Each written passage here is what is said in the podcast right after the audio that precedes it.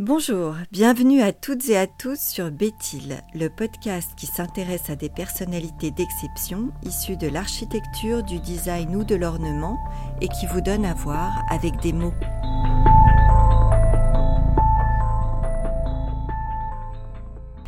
C'est une chaise en forme de S, un monobloc en plastique. Dans sa version d'origine dite Pantone classique, elle se décline en noir, rouge ou blanc.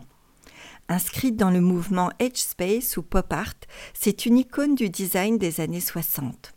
Danois, né à la fin des années 30, Pantone est intéressé par les chaises en général et en particulier par le modèle empilable de l'architecte allemand Mies van der Rohe, autant que celui de la chaise zigzag tout en bois du designer hollandais Gerrit Rietveld.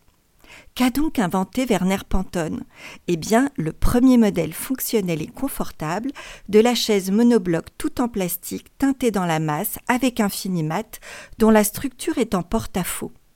Pantone est d'abord ingénieur architecte avant de faire les beaux-arts. Il s'intéresse au plastique propre à son époque ainsi qu'aux formes amples et aux couleurs vives.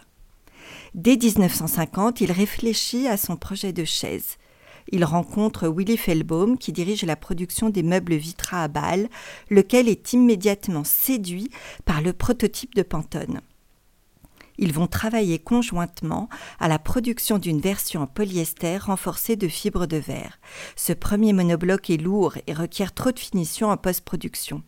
Un second essai voit l'incorporation de polystyrène thermoplastique moins cher à produire.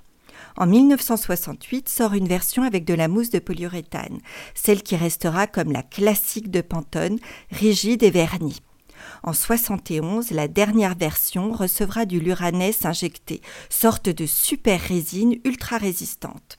Pour sa quatrième et dernière version, à la veille des années 2000, l'évolution des matériaux aidants, Vitra utilise du plastique polypropylène recyclé. Ce sera la version la moins onéreuse de la Pantone classique. À partir de là, un modèle enfant verra le jour avec une offre colorée plus large. Grâce au soutien financier de Vitra, Werner Pantone a pu surmonter les nombreuses exigences techniques nécessaires à la mise au point de sa chaise. Il l'a dotée d'un grand confort grâce aux années de recherche en ergonomie et à l'étude du matériau.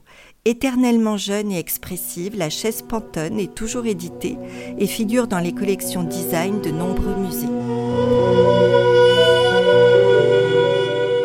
ce podcast vous a plu, retrouvez-nous sur Instagram, béthil-du8 podcast et partagez-le. À bientôt!